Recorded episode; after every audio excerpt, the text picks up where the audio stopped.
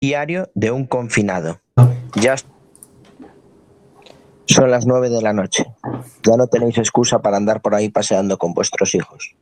Es el momento de meterse en casa y lo único que podéis hacer es conectaros a Quack FM en directo para vivir un nuevo episodio del mejor programa de series que cada dos semanas os traemos en riguroso directo.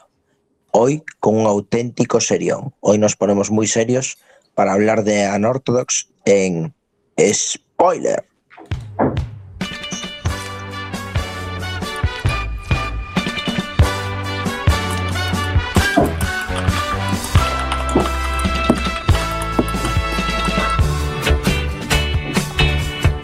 Nueve y un minutos de la noche de este martes 28 de abril, martes de series, martes de spoiler.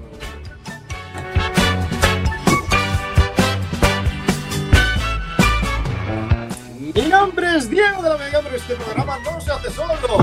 A mi izquierda, bueno, a mi izquierda, a mi izquierda virtual, fiel amigo y compañero, si oyen el sonido de spoiler, probablemente sea por su culpa, eres el señor Iverson. Muy buenas noches, señor Iverson. Muy buenas noches, Diego. Muy buenas noches a todos los oyentes que están ahora mismo conectando con Spoiler. Qué bien que volvemos después de dos semanas, después de renovar confinamiento. Aquí seguimos con las mejores series en Spoiler.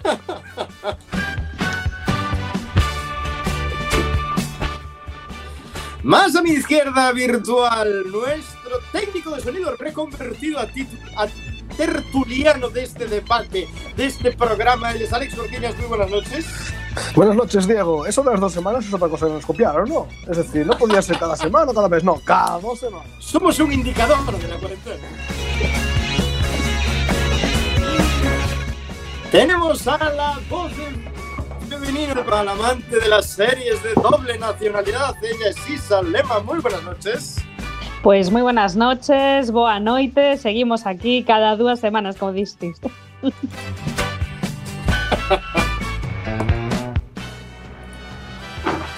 Ya lo escuchaban al inicio del programa, la voz de los comentarios más ácidos de las ondas hercianas. Es Salucao. Muy buenas noches. Muy buenas noches en este último eh, spoiler de confinamiento en fase 0. El próximo ya será en fase 1. ¿eh? En la fase que sea. Y al otro lado del cristal virtual, nuestro community manager reconvertido a magistral técnico de sonido. Crucen los dedos para que todo salga bien. Él es Chema Casanova. Muy buenas noches. Aquí más que desescalando, estamos escalando al tope de spoiler.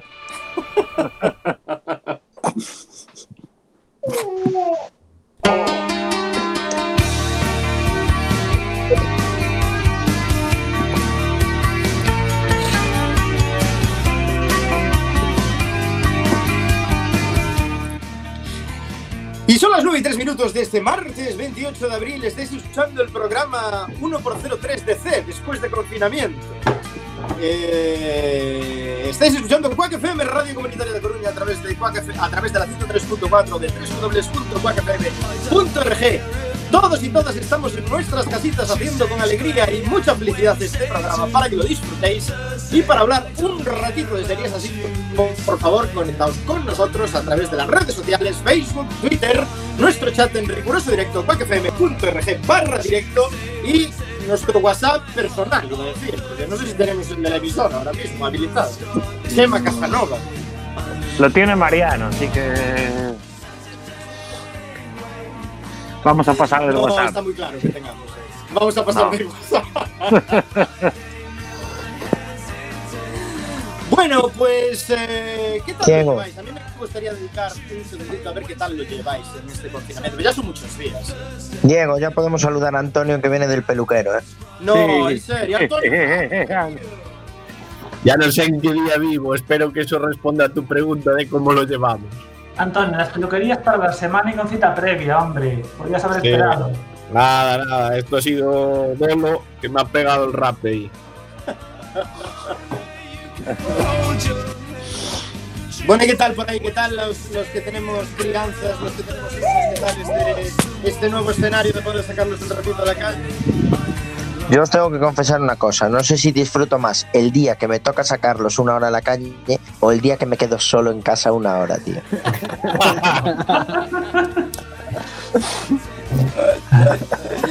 Bueno, está bien, oye, es, una, nuevo paradigma eso de quedarse un ratito solo en casa, ¿eh? Desde hace 45 días que no podíamos comer.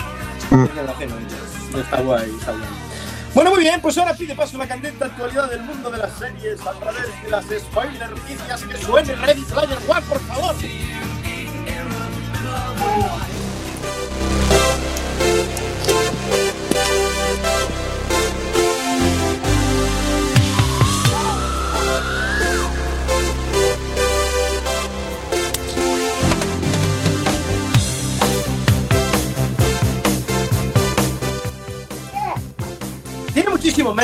esta sección de las spoiler noticias porque el mundo de las series está un poquito paradete. Pero bueno, algunas noticias van saliendo, ¿no es así? Hola, ¿Alguna noticia sale? Sí, sí, alguna noticia hay. Algunas noticias van saliendo, digo yo. Como, como por ejemplo alguna noticia sobre Parks and Recreation, Antonio. Es Antonio Fra. A ver, dejadme encender el PC tranquilamente, que- Yo creo, yo creo que es mejor, de momento, que Alex hable de la suya y ya después os hablo de Parks and Recreation. Vale. Venga, vamos a hablar con Alex entonces. Alex, ¿qué tienes que decir? Un gran regreso esperado seguro por muchísimos fans. Bueno, muchísimo no sé si esperamos, pero que Al sepáis menos que por Antonio. a Antonio seguro que lo espera, porque lo pilló ahí con su generación y seguro que lo vio. A mí también me pilló la misma generación, pero yo esta serie ni, ni para nada. El caso es que A3 Media, eh, después de anunciar el retorno de El Internado, que no sé si lo habíamos mencionado aquí en spoiler, pero vuelve El Internado con una secuela llamada El Internado Las Cumbres. Por cierto, Madre mía. Madre mía. Está el rodaje parado, por cierto, eh, con el tema del coronavirus. Pues resulta que ayer publicaron, eh, ayer, no, hace cinco días publicaron que también se prepara la vuelta de Los Hombres de Paco y de Física o Química. ¡Madre mía!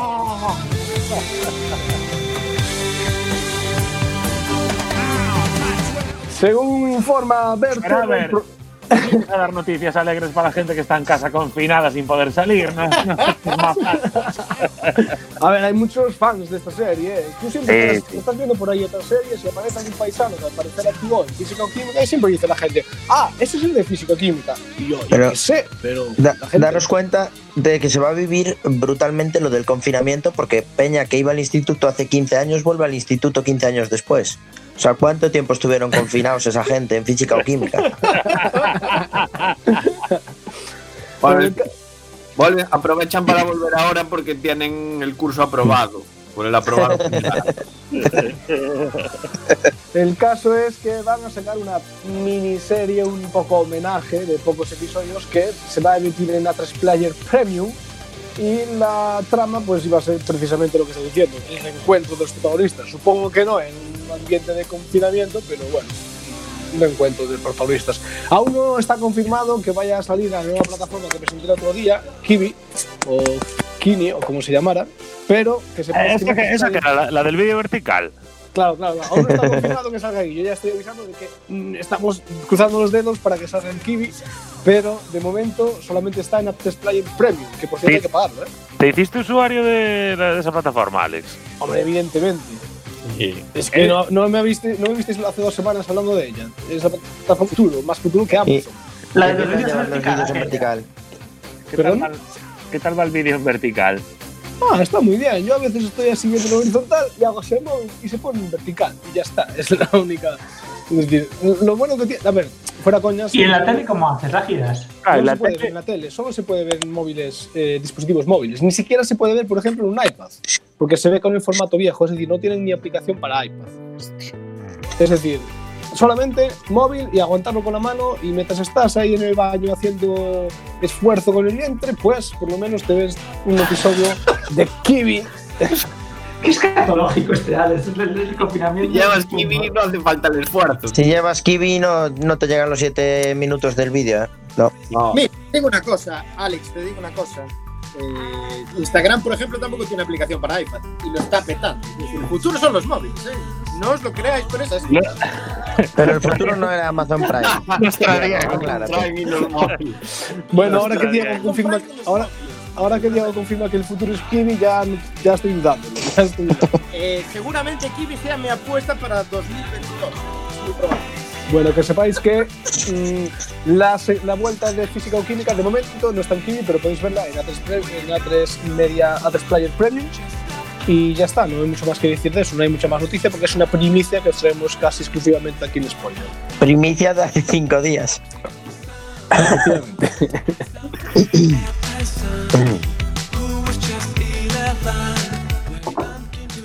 Bueno, sí, ahora Antonio Frank, un momento. Es un Eh, momento. encendió el ordenador. Mi momento. Estoy flipando con el fondo de Iverson. Veo pasar gente. Yo pensé que era un Merlos, tío, esto ya. Sí, sí, sí que pasa gente, mira. En fin. Nada. Pues quería hablar sobre Parks and Recreation, porque vuelve. Vuelve Parks and Recreation. Oh, La mítica serie de NBC pues va a traer un episodio especial que se emitirá el próximo 30 de abril, o sea, se- según el día que estamos emitiendo esto, pues dos días después. Y va a ser a las ocho y media en el horario de Nueva York, o sea, el horario del este de Estados Unidos. Así que bueno, aquí ya estaremos creo que en el día 31, pero no pasa nada. Creo que, bueno, creo que no me he equivocado, ¿no? Que abril tiene 31, no me he equivocado. No, No, 30. También tiene 30. El 31 de abril y el 1 de mayo. el 1 de mayo. Ya veis que no sé ni en qué mes vivo ni hostias. Antonio, una pregunta. Eh, ¿Se puede ver actualmente en alguna plataforma aquí en España, Parks and Recreation? En Amazon Prime. No, en Amazon Prime no, porque la busqué el otro día y no la encontré. La quitaron. Ah, la acabo de quitar. Pero la quitaron. sí. La quitaron de- quitado de nada, entonces. O sea que ahora no está en ningún lado, ¿no? Efectivamente. No sé. Uy, en algún ahí- lado estará. eso, igual son síntomas de crisis en Amazon Prime. No, basta ya, no tiene nada que ver. Seguramente estén dando pase al chorrón de series que están por llegar. Bueno, decir que, grabaron en marzo. decir que el episodio especial eh, va a estar centrado en la actualidad. Es decir, Leslie Knope pues va a intentar contactar con los compañeros de trabajo en la época del COVID-19 y vamos, que será algo situado en, en la, en la candente actualidad. Así que Tiene- bueno, a ver qué sale de Tiene ahí. buena pinta, habrá que verla. Sí, aparte un episodio. Si, si la cuelgan en algún lado, claro. Habrá que dar una oportunidad porque estamos hablando probablemente y algunos de la mesa eh, eh, de debate coincidirán conmigo de la mejor serie de humor de toda la historia. Después de The Office, claro. Es la que mejor Después de. The ahí Office. con The Office. Ahí con The Office la tendría yo. Que por cierto tengo que anunciaros que me la estoy viendo otra vez entera en este confinamiento de Office. Estoy ya en la temporada 8. Una vez al año no hace daño. ¿eh? Era, No, verdad que no. Barça Era decir que era, era muy complicado superar el personaje de Dwight, pero Ron Swanson Lo clava. Es probablemente el mejor personaje de humor hecho eh, para una comedia. Es brutal. Pues sí. Brutal. Bueno, tenemos más noticias, sí. Vamos a escuchar una cuñita antes, correcto.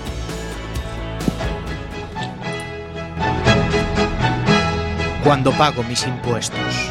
Cada dos semanas. Cuando veo ondear mi bandera. Cada dos semanas. Cuando ayudo a un anciano a cruzar la calle. Cada dos semanas. Cuando a un niño le doy unos chuches. Cada dos semanas. Cuando uso mi tarjeta Black. Cada dos semanas. Cuando copio mi trabajo fin de máster. Cada dos semanas. Spoiler los martes a las 9. Cada dos semanas. ¡Viva el rey! Y el vino. Spoiler en Quack FM.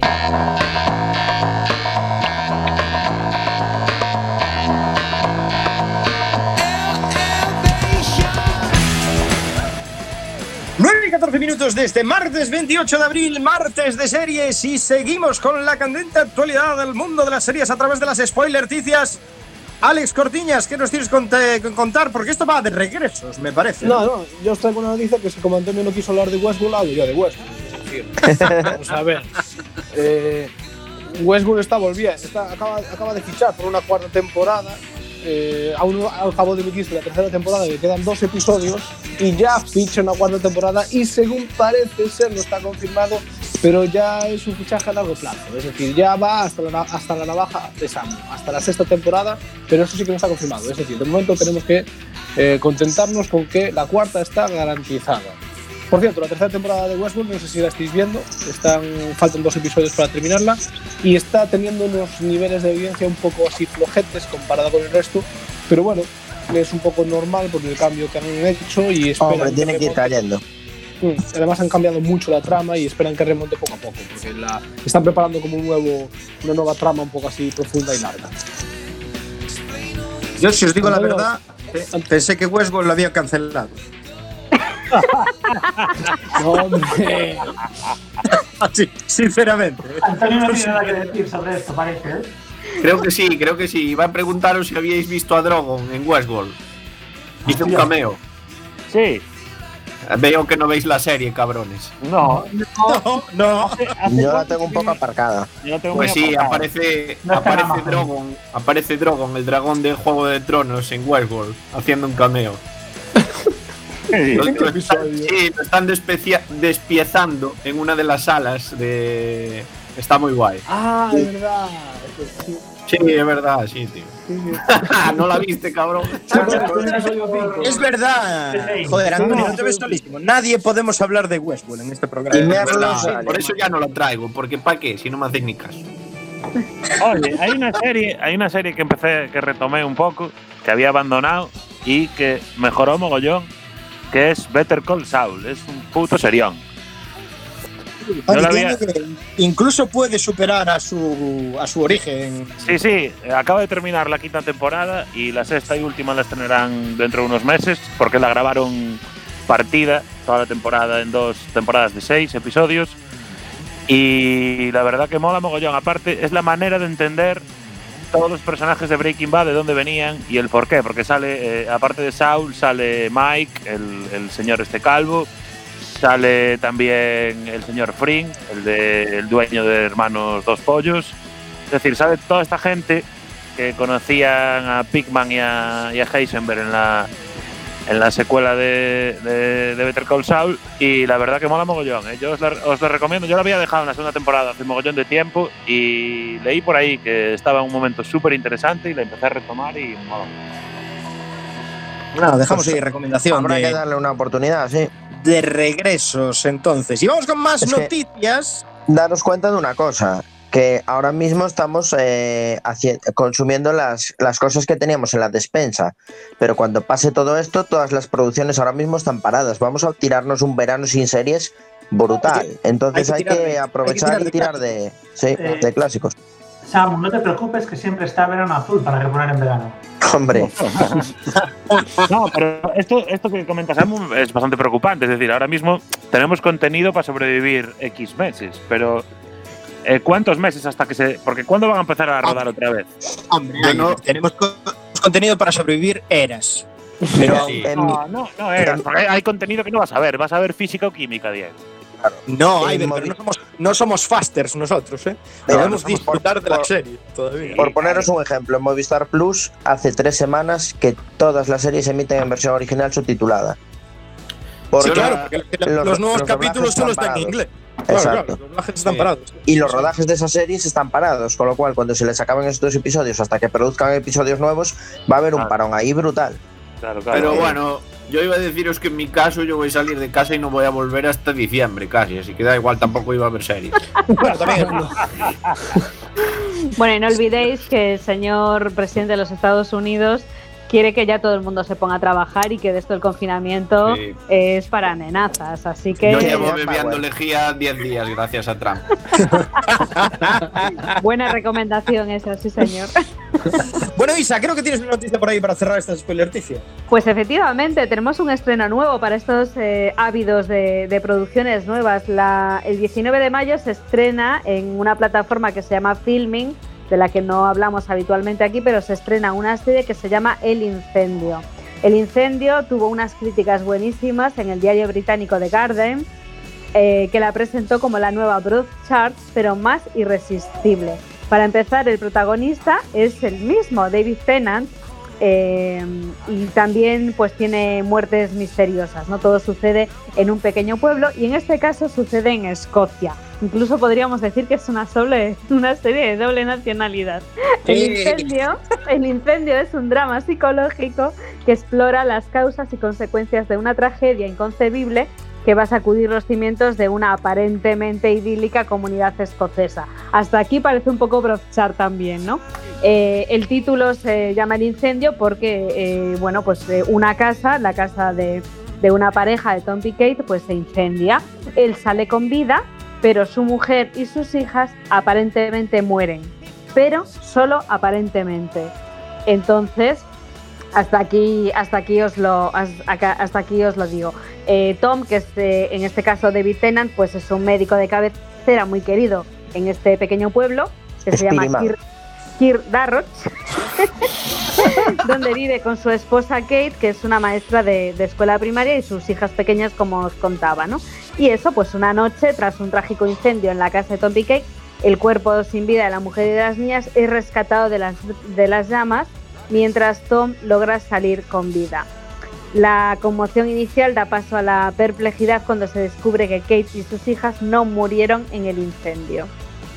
Y la comunidad empieza a comprender que lo que ha ocurrido va mucho más allá de lo que habíamos pensado en un principio. Así que ya veis, súper intrigante, eh, intrigante. A mí sí, bueno, si está protagonizada por David Tennant, pues digamos que ya le voy a dar un, eh, un punto de confianza, ¿no? Y, y bueno, pues es una producción de la BBC, así que ya sabéis, para los ávidos de, de pequeñas series y dramas, pues aquí está esta. Bien. BBC siempre es sinónimo de garantía de éxito. No siempre, pero últimamente Bueno, pero- la verdad es que lo está abordando. ¿eh? Es de los que son de los que mejores producciones hacen. ¿eh? Claro, hombre. Una vez superaron la etapa Vinny Hill y tal. Muy bien, cerramos aquí las spoiler noticias entonces con esta noticia que nos ha traído Isa y es momento de piloto.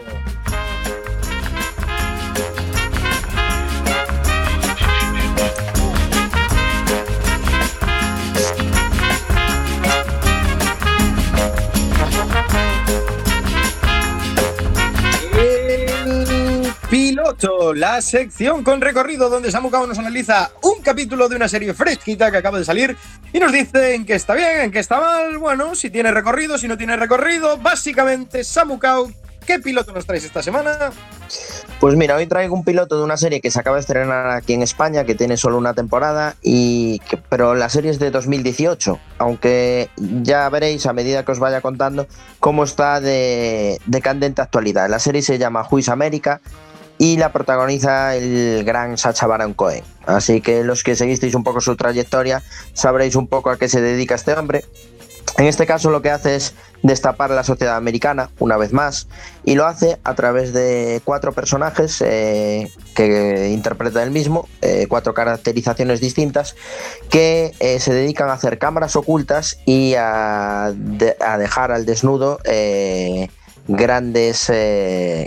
¿Cómo se dice en estos casos?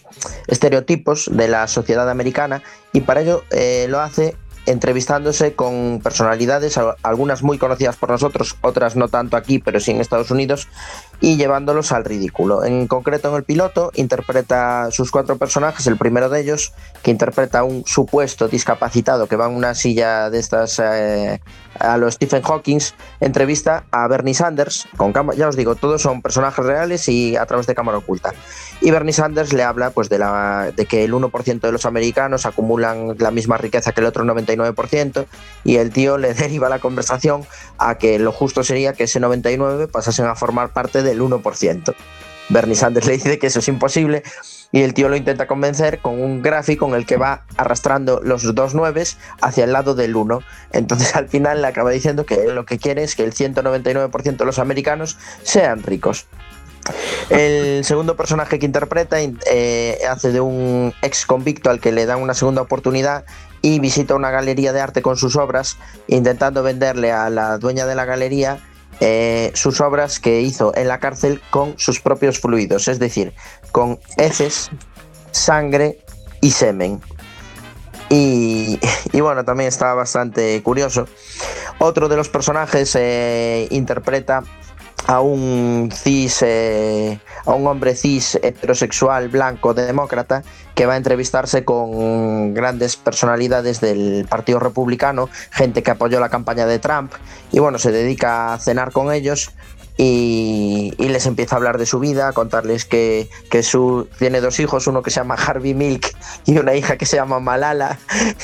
Y que bueno, que los está educando así de una forma muy tal. Y claro, la cara de los republicanos deja mucho que desear y el último sketch que a mí es el que más gracia me hace se hace pasar por un, eh, un, un experto antiterrorista israelí que eh, pretende llevar, eh, venderle a los congresistas americanos un programa para que se formen eh, mini, mini, solda- mini guardianes. Los mini guardianes serían niños de 3 a 16 años que en función de, en defensa de la segunda enmienda americana tienen derecho a utilizar las armas. Entonces, si los niños de 3 a 16 años utilizan las armas eh, coherentemente, las escuelas americanas estarán más seguras de ataques de gente con Madre armas. mía. Entonces el, el tío se entrevista con congresistas intentando venderles esto, claro, haciéndose pasar por un agente del Mossad. Eh, con un acento rarísimo, bueno, es brutal porque eh, los congresistas le entran al trapo. A uno lo convence para hacer un sketch eh, dirigido a niños de cuatro años en los que camufla las armas en peluches y les enseña a utilizar las armas con peluches. Es espectacular. Después estuve, me, intrigó tanto que estuve leyendo un poquito más, no vi más capítulos, pero leí un poquito más y parece ser que una de las personas a las que le hizo la cámara oculta se vio obligada a dimitir porque lo convenció para que gritara la palabra negrata, que sabéis que niga en Estados Unidos está muy mal visto, y eh, que para que para combatir a los islamistas que había que bajarse los pantalones y enseñarles el culo. Y el tío lo hizo, y claro, el ridículo fue brutal, y se vio obligado a dimitir de su puesto de, de senador. Entonces, Sí, bueno, son... Entiendo que el Sasha Baron Cohen ni dudó en publicarlo, por supuesto. No, no, vamos, ni lo más mínimo. La- el piloto empieza precisamente con eh, frases eh, sacadas de discursos de distintos presidentes, de Nixon, de Reagan y del propio George Bush, cuando, eh, perdón, George Bush, Donald Trump también. ¿Os acordáis cuando parodió al, cuando se rió del periodista discapacitado? Pues eh, pone ese corte. Entonces, bueno, está muy al día de lo que es eh, el ridículo de la sociedad americana y del ridículo del presidente que tienen. Ya os digo, son siete capítulos, eh, ya anunció que no iba a hacer más temporadas, pero bueno, estuvo en 2018, estuvo nominada a Mejor eh, Comedia en los Emmys y estuvo nominado en la Mejor Actor, que finalmente lo ganó Michael Douglas por el método Kominsky, pero bueno, merece mucho la pena ver este piloto. Yo lo recomiendo porque Sacha Baron Cohen no defrauda, sobre todo cuando se ríe de los americanos. Muy bien, pues ahí queda esa recomendación de Samu Kao con el piloto. Eh, Sasha Baron Cohen seguramente nunca os deje indiferentes. Y ahora vamos con el tema de la semana. Hoy un clásico para Elisa que precede al análisis de la serie que os traemos hoy, que es un ortodoxo.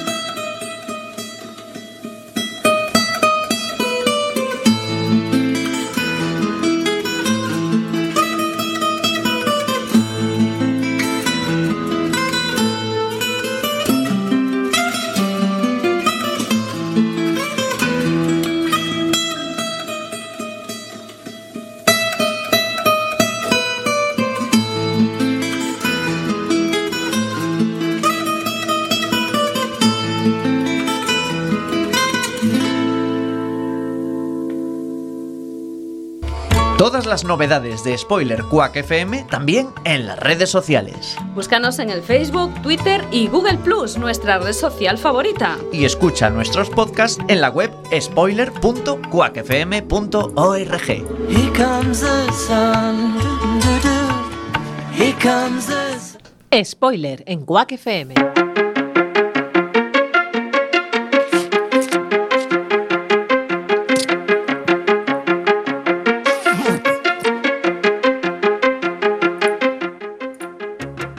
Unorthodox es una miniserie dramática germano-estadounidense que debutó en la plataforma de streaming Netflix ya en plena cuarentena del COVID el 26 de marzo de 2020 y se inspiró, aunque está basada libremente, en la autobiografía de Deborah Feldman, Unorthodox, The Scandalous Rejection of My Adistic Roots del año 2012. Fue coproducida por las compañías Real Film Berlin y Estudio Airlift, pero distribuida por Netflix. Producida por Alexa, Alexa Karolinsky, escrita por Anna Winger, Alexa Karolinsky y Daniel Helder, y dirigida por María Schrader y íntegramente filmada en Berlín. Es la primera serie de Netflix que está hablada principalmente en Yiddish y tan solo consta de cuatro episodios de apro- aproximadamente unos 55 minutos cada uno. Sus actores protagonistas son la brillante Shira Haas, Amit Rahab y Jeff Wilbush.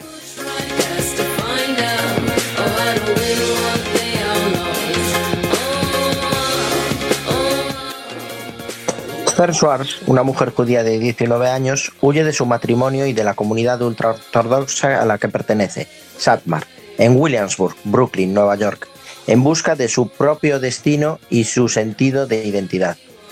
Se muda a Berlín, donde vive con su madre ausente desde su infancia. Conoce allí a un grupo de estudiantes de música de diferentes países y se hace amiga de ellos y decide regresar también al Conservatorio de Música. Su esposo, Jacob Shapiro, viaja a Berlín con su primo por orden del rabino, para tratar de encontrarla y retornarla a la comunidad a la que pertenece.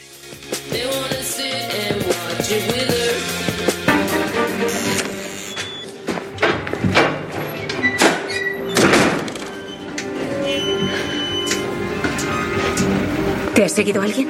No. Vale. Toma, tu billete. Y tu pasaporte. Te recogerá un coche. Gracias por ayudarme. De nada. Dos minutos. Esto es para ti. Gracias.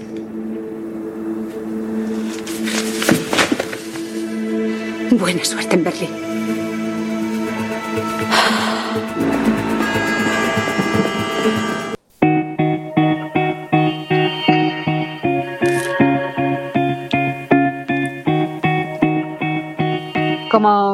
Como podemos deducir del corte que acabamos de escuchar, la serie arranca con Esti escapando de su hogar, de modo completamente clandestino. Y no estamos en un país del tercer mundo, dado que la trama nos sitúa en un barrio de Nueva York, en los Estados Unidos de América. Desprovista de equipaje, no duda en coger un avión rumbo a Berlín para reencontrarse con su madre.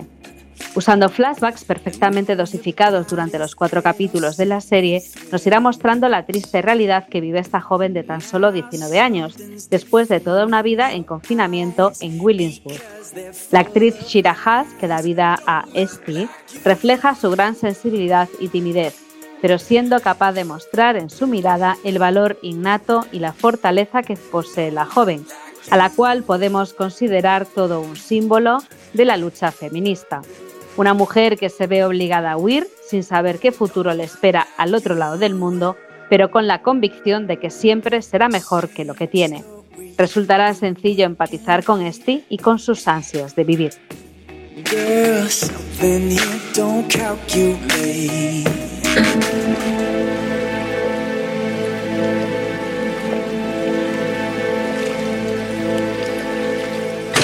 No pueden entrar en mi apartamento sin más. Pagando el alquiler a tiempo. ¿Dónde está? ¿Quién? Lo sabe perfectamente. Moishe, para. ¡Por Dios! ¿Se puede saber que se han creído?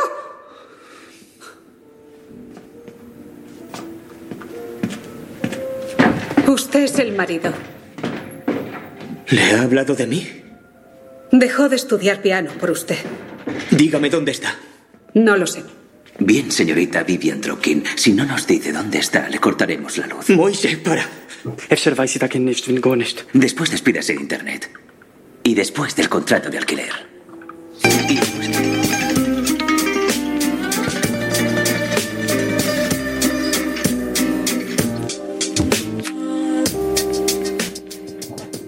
Tras su huida, lo que supone todo un escándalo dentro de las familias, comenzará una búsqueda contrarreloj para devolverla de nuevo a Williamsburg.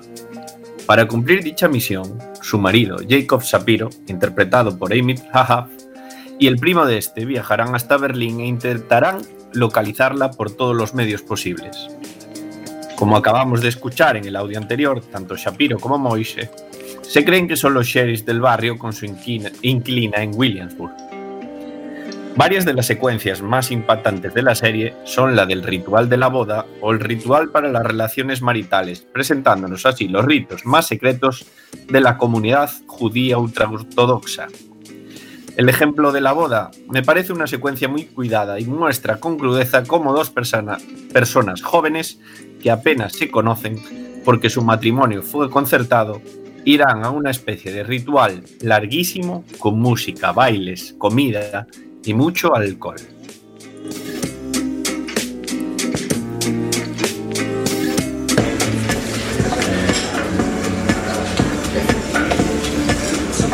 Un café.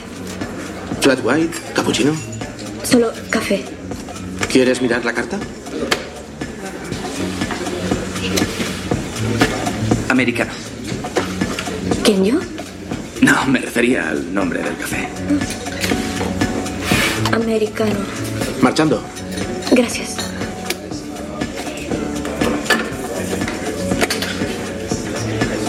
¿Tienes muchos amigos? Sí, muchos amigos cansados. Serán dos con veinte. Sí.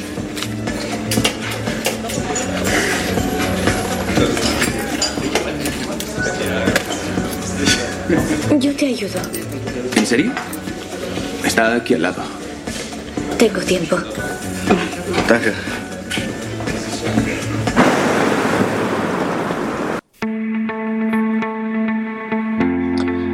El primer contacto que tiene Esti en Berlín es con una persona cualquiera en una cafetería cualquiera. Un suceso tan nimio se da la apertura a un mundo de nuevas posibilidades y amistades. Otra de las cosas que descubre nuestra protagonista es la homosexualidad, que para Esti significa todo un shock en un primer momento, pero enseguida lo asume como algo natural. Parte del éxito de la serie radica en que todos hacemos el viaje que realiza la protagonista cuando vamos descubriendo, mediante flashbacks, todo el sufrimiento al que estaba expuesta en su comunidad. Además, vamos aprendiendo con ella que algunas verdades absolutas que esa comunidad cerrada le inculcó igual no eran tan ciertas cuando vamos ampliando el zoom de la perspectiva.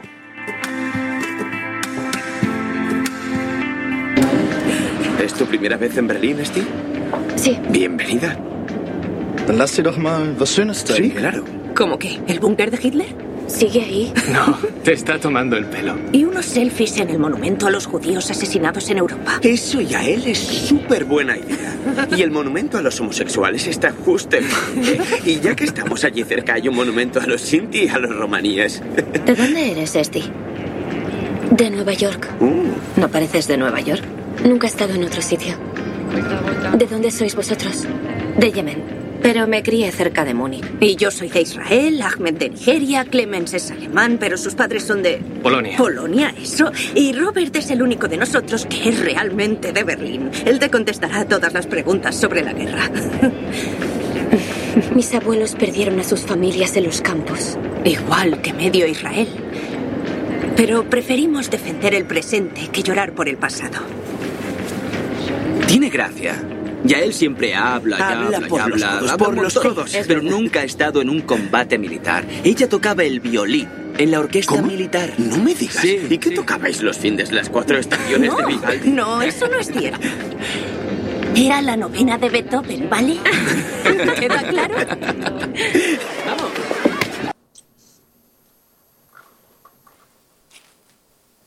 La serie te descubre un mundo generalmente desconocido para el gran público, pues Williamsburg es un barrio de contrastes en el que conviven una sociedad tan conservadora y la supuesta cuna de la cultura hipster.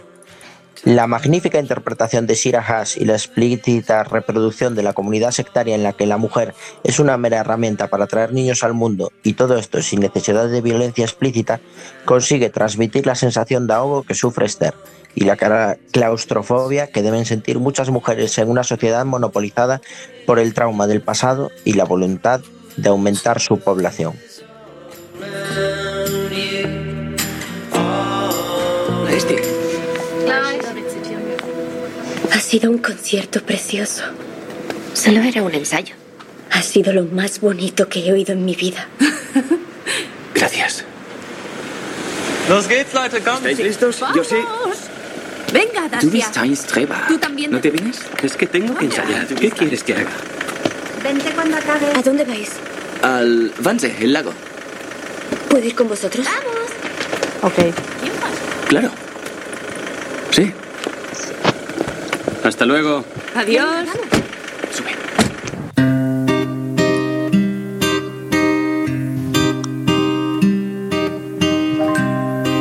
Aspecto importante en la serie es la omnipresencia de la música como un elemento que crea cultura y comunidad. En la boda, en las ceremonias religiosas, en el descubrimiento de la libertad en Berlín, en todo lo que ocurre en el conservatorio o en un club de tecno alemán. Unorthodox es también una declaración de amor a la música como arte y vehículo de la liberación de Esther. En esta serie, la protagonista toma clases de música escondidas y su marido le prohíbe seguir con ellas después de la boda. Unida a otros factores que no entraremos para no hacer spoilers, hace de detonante para que Esti no se sienta parte de la comunidad y que se vaya en busca de la libertad. Con solo tres palabras. Vale. ¿De verdad? Exacto y correcto. Echt genau und stimmt. En Yiddish son las mismas palabras. Echt genau stimmt. Stimmt. Intentaré decirlo si alguna vez voy a una fiesta. ¿En serio que vuelves a ensayar ahora? ¿A estas horas? Sí, tengo que ir. La academia abre hasta medianoche. ¿Dónde te quedas? No muy lejos de aquí. Vale, sí. Tienes mi número. Espero verte pronto, Esti. Sí. Suerte con Bojack. Gracias.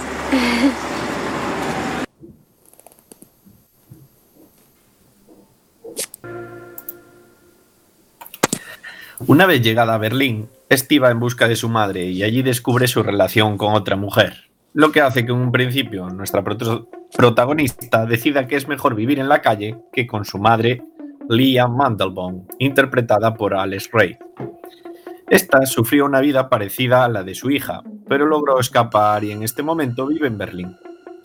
Desde la infancia de la protagonista intenta tener conexión con su hija, aunque la sociedad de Williamsburg no se lo permite, en concreto la abuela.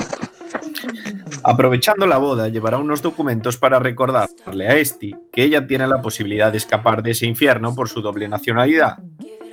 Y en un principio veremos que Esther pues es totalmente mm, tiene un rechazo total pa- porque su abuela le lavó el, cer- el cerebro.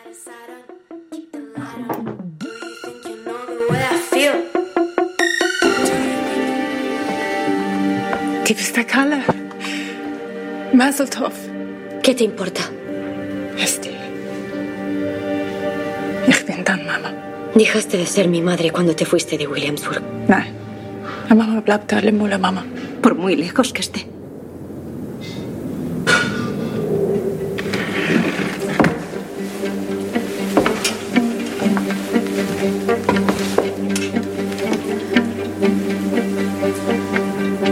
Quisiera darte esto. ¿Qué es? Documentos. Demuestran tu derecho a la nacionalidad alemana. Mis padres, tus abuelos, nacieron allí. Por si quisieras irte a otro sitio. ¿Irme a otro sitio? Voy a casarme, ¿no lo entiendes? Voy a formar una familia con Yankee Shapiro. Tendré muchos hijos y un hogar de verdad. Nunca me plantearé irme a otro sitio. Esto es lo que quiero. Vale. Eso lo piensas ahora. ¿Qué sabrás tú lo que pienso? Si ni me conoces. Puede que no. Pero guarda esos documentos, por favor. Una de las curiosidades de esta serie es que es la primera producción de Netflix que utiliza el Yiddish como idioma principal. Si veis la serie en su versión original, a veces es incluso difícil diferenciar el inglés del Yiddish porque mezclan ambos idiomas de una forma bastante curiosa. En Unorthodox, el elenco de actores es en su mayoría son judíos, vamos, y consiguen transmitir a los no conocedores de las comunidades ultraortodoxas la realidad de las mismas. Y todo esto ocurre sin una narrativa que intente poner al espectador en contra de este estilo de vida. Eh, Lo que hace es simplemente mostrarnos lo más profundo de estas comunidades un poco de manera aséptica. Este favor, este factor, eh, quizás sea el motivo por el cual no ha recibido grandes críticas negativas por los extremistas religiosos.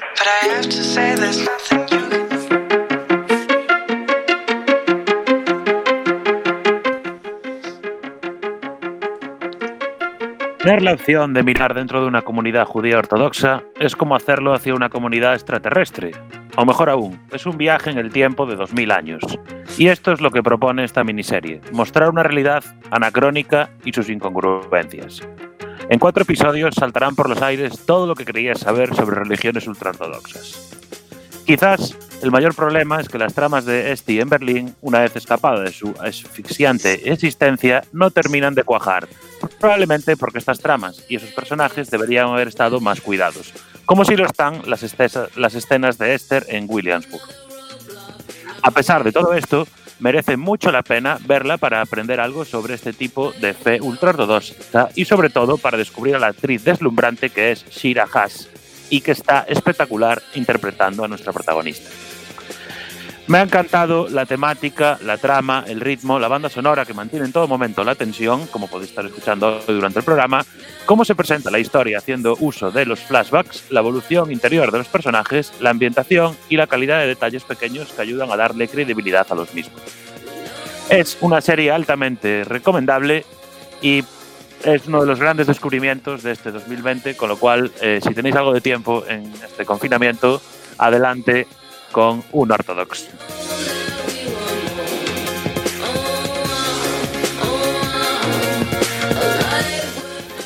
Doy 46 minutos de este martes de series, martes 28 de abril. Hasta aquí el análisis de esta miniserie espectacular Unorthodox que podemos disfrutar en Netflix y nos habla de lo que acabáis de comentar de estas sociedades ultra ortodoxas.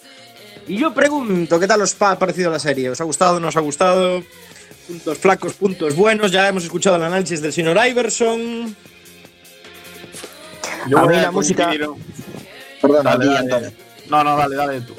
Digo que la música me parece brutal, me gusta mucho y, y la temática, hombre, no es eh, el tipo de sociedad el- con la cual me siento más identificado, pero sí que refleja la serie muy bien eh, cómo vive y cómo piensa este colectivo, así que me parece una serie muy, muy, muy correcta.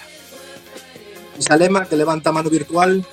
Sí, yo quería decir que, bueno, puede ser que la serie no haya recibido muchas críticas de la comunidad esta porque no tendrán Netflix, pero em, lo, que es la- lo que es el libro de ella, que es un libro bastante duro, eh, sí recibió muchas críticas. De hecho, sabéis que ella es bloguera, ¿no? que vive en Berlín, es bloguera.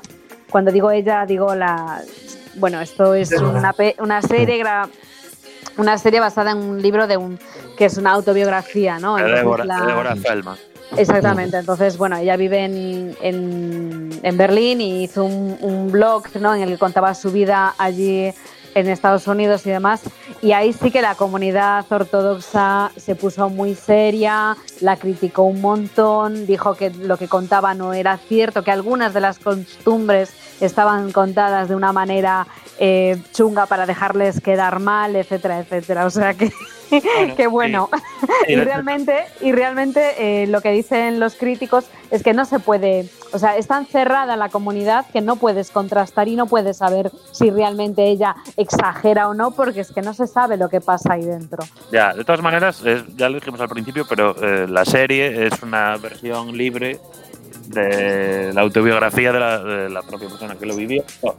Entonces, realmente ella en el mundo real, por lo que leí, creo que es escritora y Hmm. en la serie se dedica al tema de la música. O sea, bueno, utiliza Bueno, vehículos- parece que se va a dedicar a eso, sí. Sí, bueno, intenta ir por esa vía.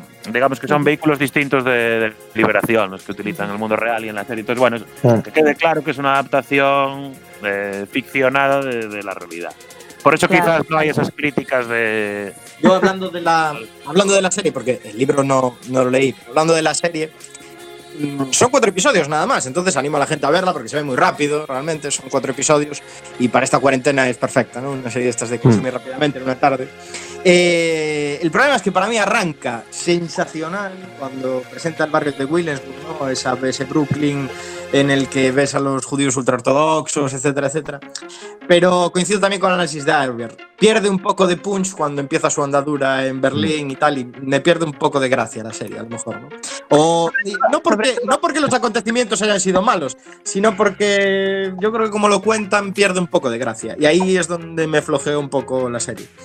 A No mí me te- parece que todo lo que a mí me parece que todo lo que le ocurre en Berlín, que pasa muy rápido, eh, es, Sí, sí. es demasiado rápido y ella cambia demasiado rápido también. Coincido, ¿no? O sea, hay coincido. cosas, hay, no voy a despejar nada, no voy a desvelar nada, ¿no? Pero hay cosas que a mí, eh, teniendo en cuenta su pasado y cómo la había No tratado el marido, etcétera, no, No me cuadran. encaja.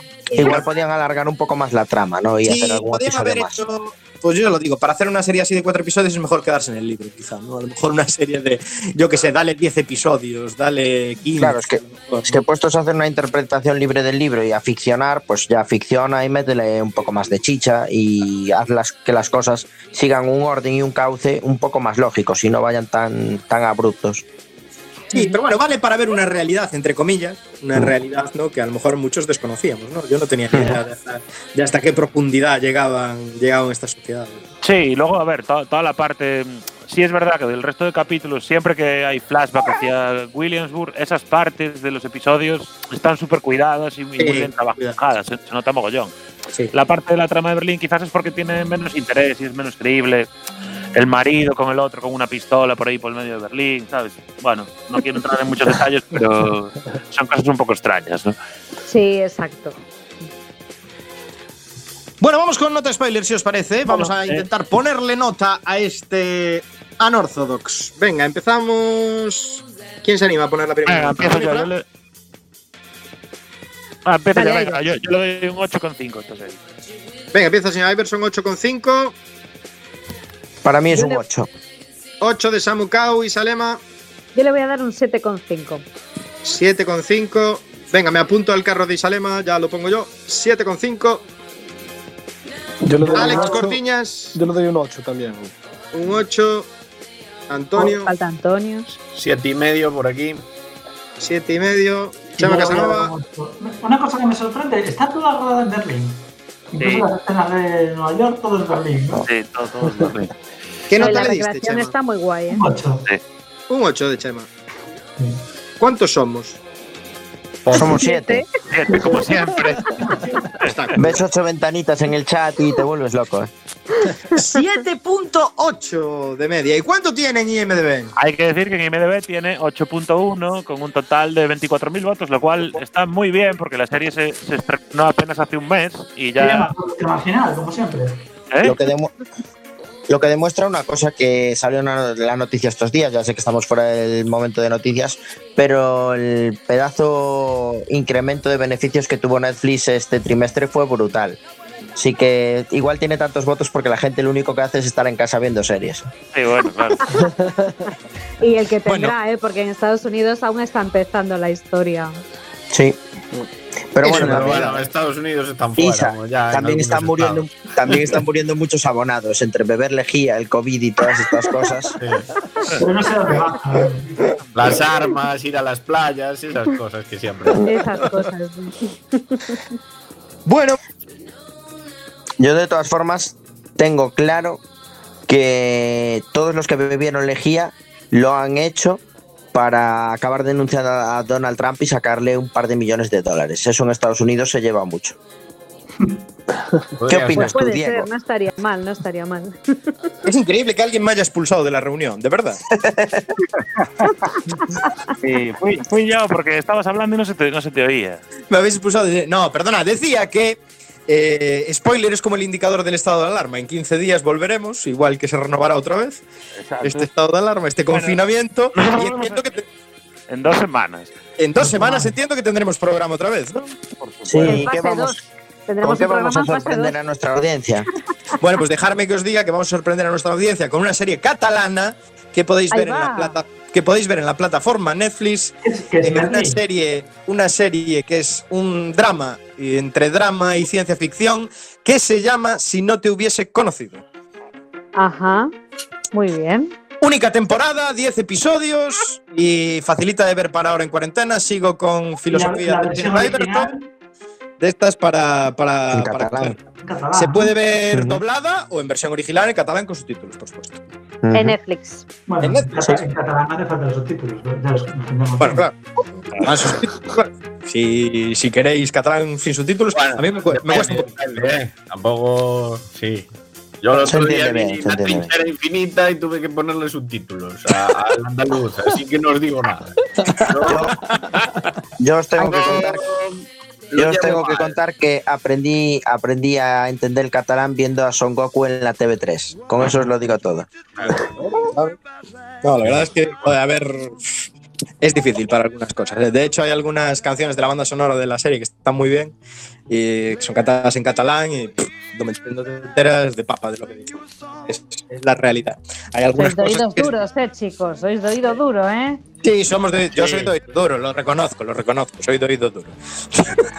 es posiblemente defecto del animal, no creo que sea tan difícil. de- Bueno, Pues yo- siempre hemos hablado catalán en intimidad, así que. Yo, yo en esta cuarentena ya no me queda nada duro, ya estoy blando por todos lados. Bueno, señores, señoras, toca un momento de la despedida, ¿no? Efectivamente.